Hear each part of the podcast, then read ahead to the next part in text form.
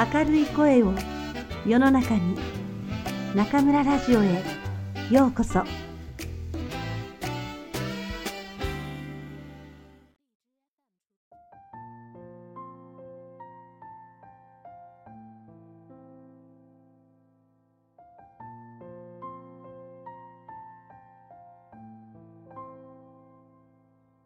あなたにありがとう。松浦弥太郎。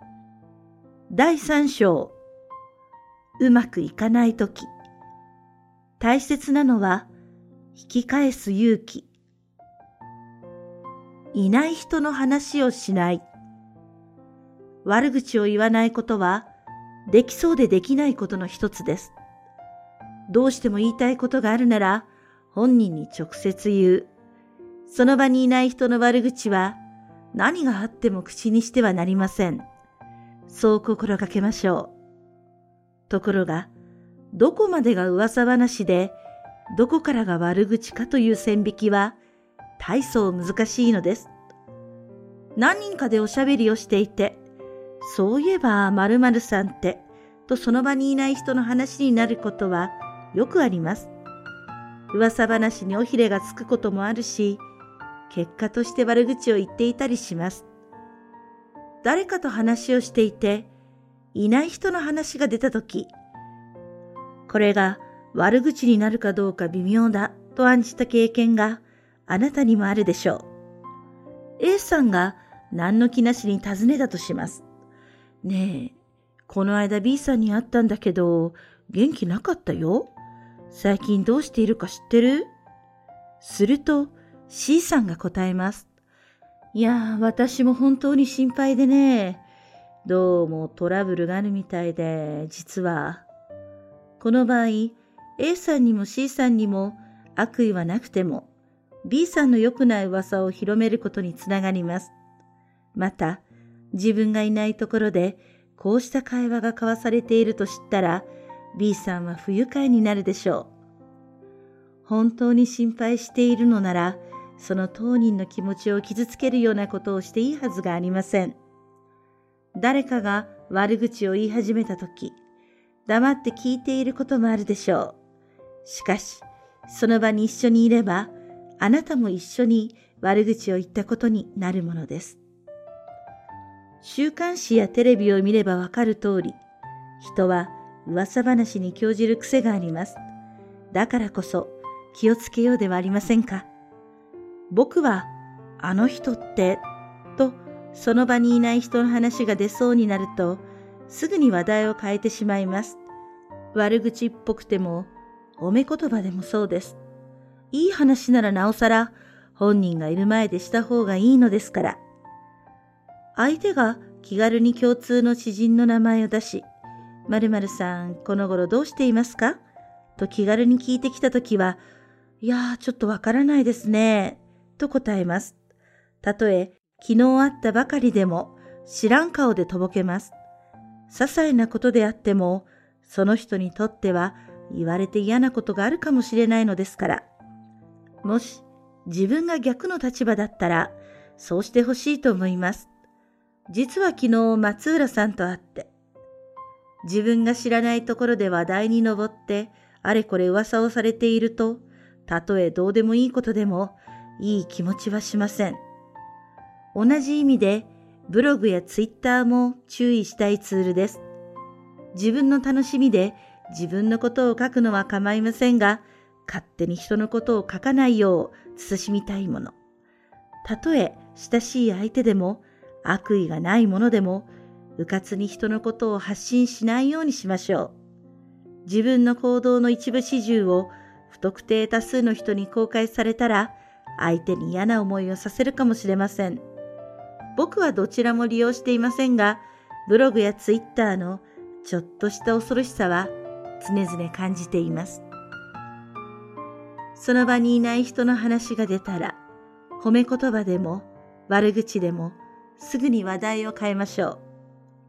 ブログやツイッターでも勝手に人のことを書かないように慎みましょう。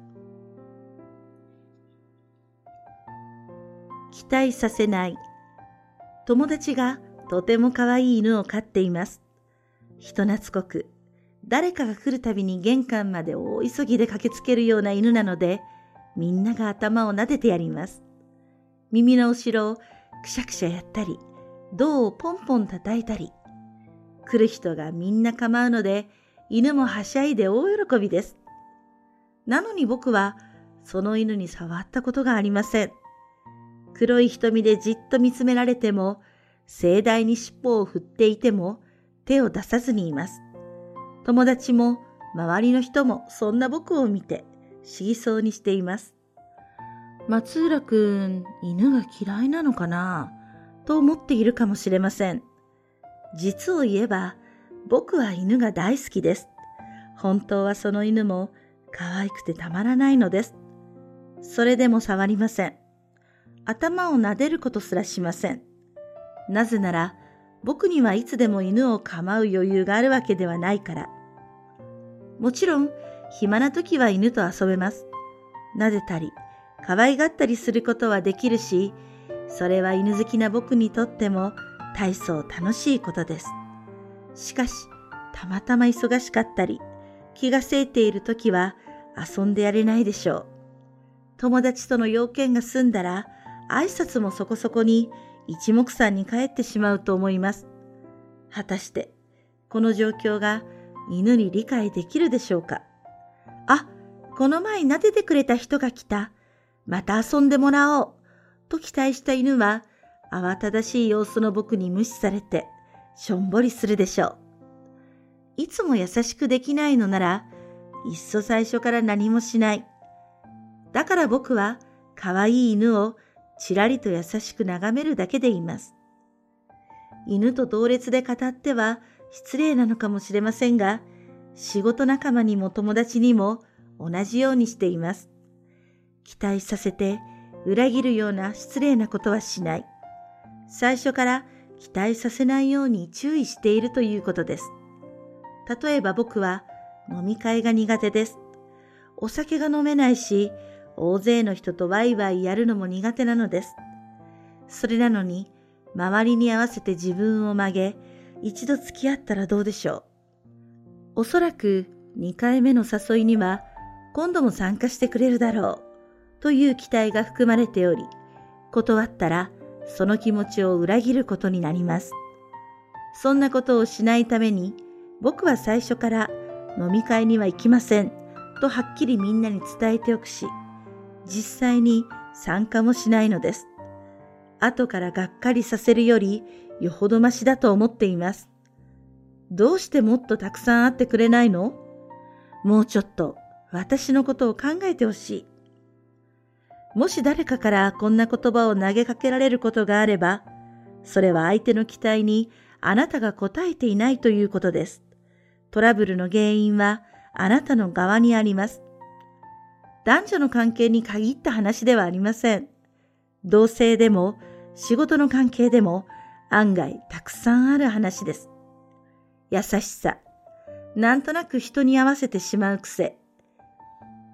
自分はちょっと無理をしてでも目の前の相手を喜ばせたいという親切心。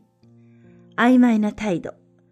こうしたあなたの振る舞いが相手を期待させてしまったのです。相手はただそれを素直に受け止めただけ。今更期待しないでくれというのはあなたの勝手であり、きつく言えば裏切りです。もしあなたが自分ばかり要求されて苦しいと感じているときは、相手のことを責める前に、相手を期待させる原因を作ったのは自分だ。何が悪かったのだろう。とよく考えてみることです。期待させて裏切るようなことはしたくありません。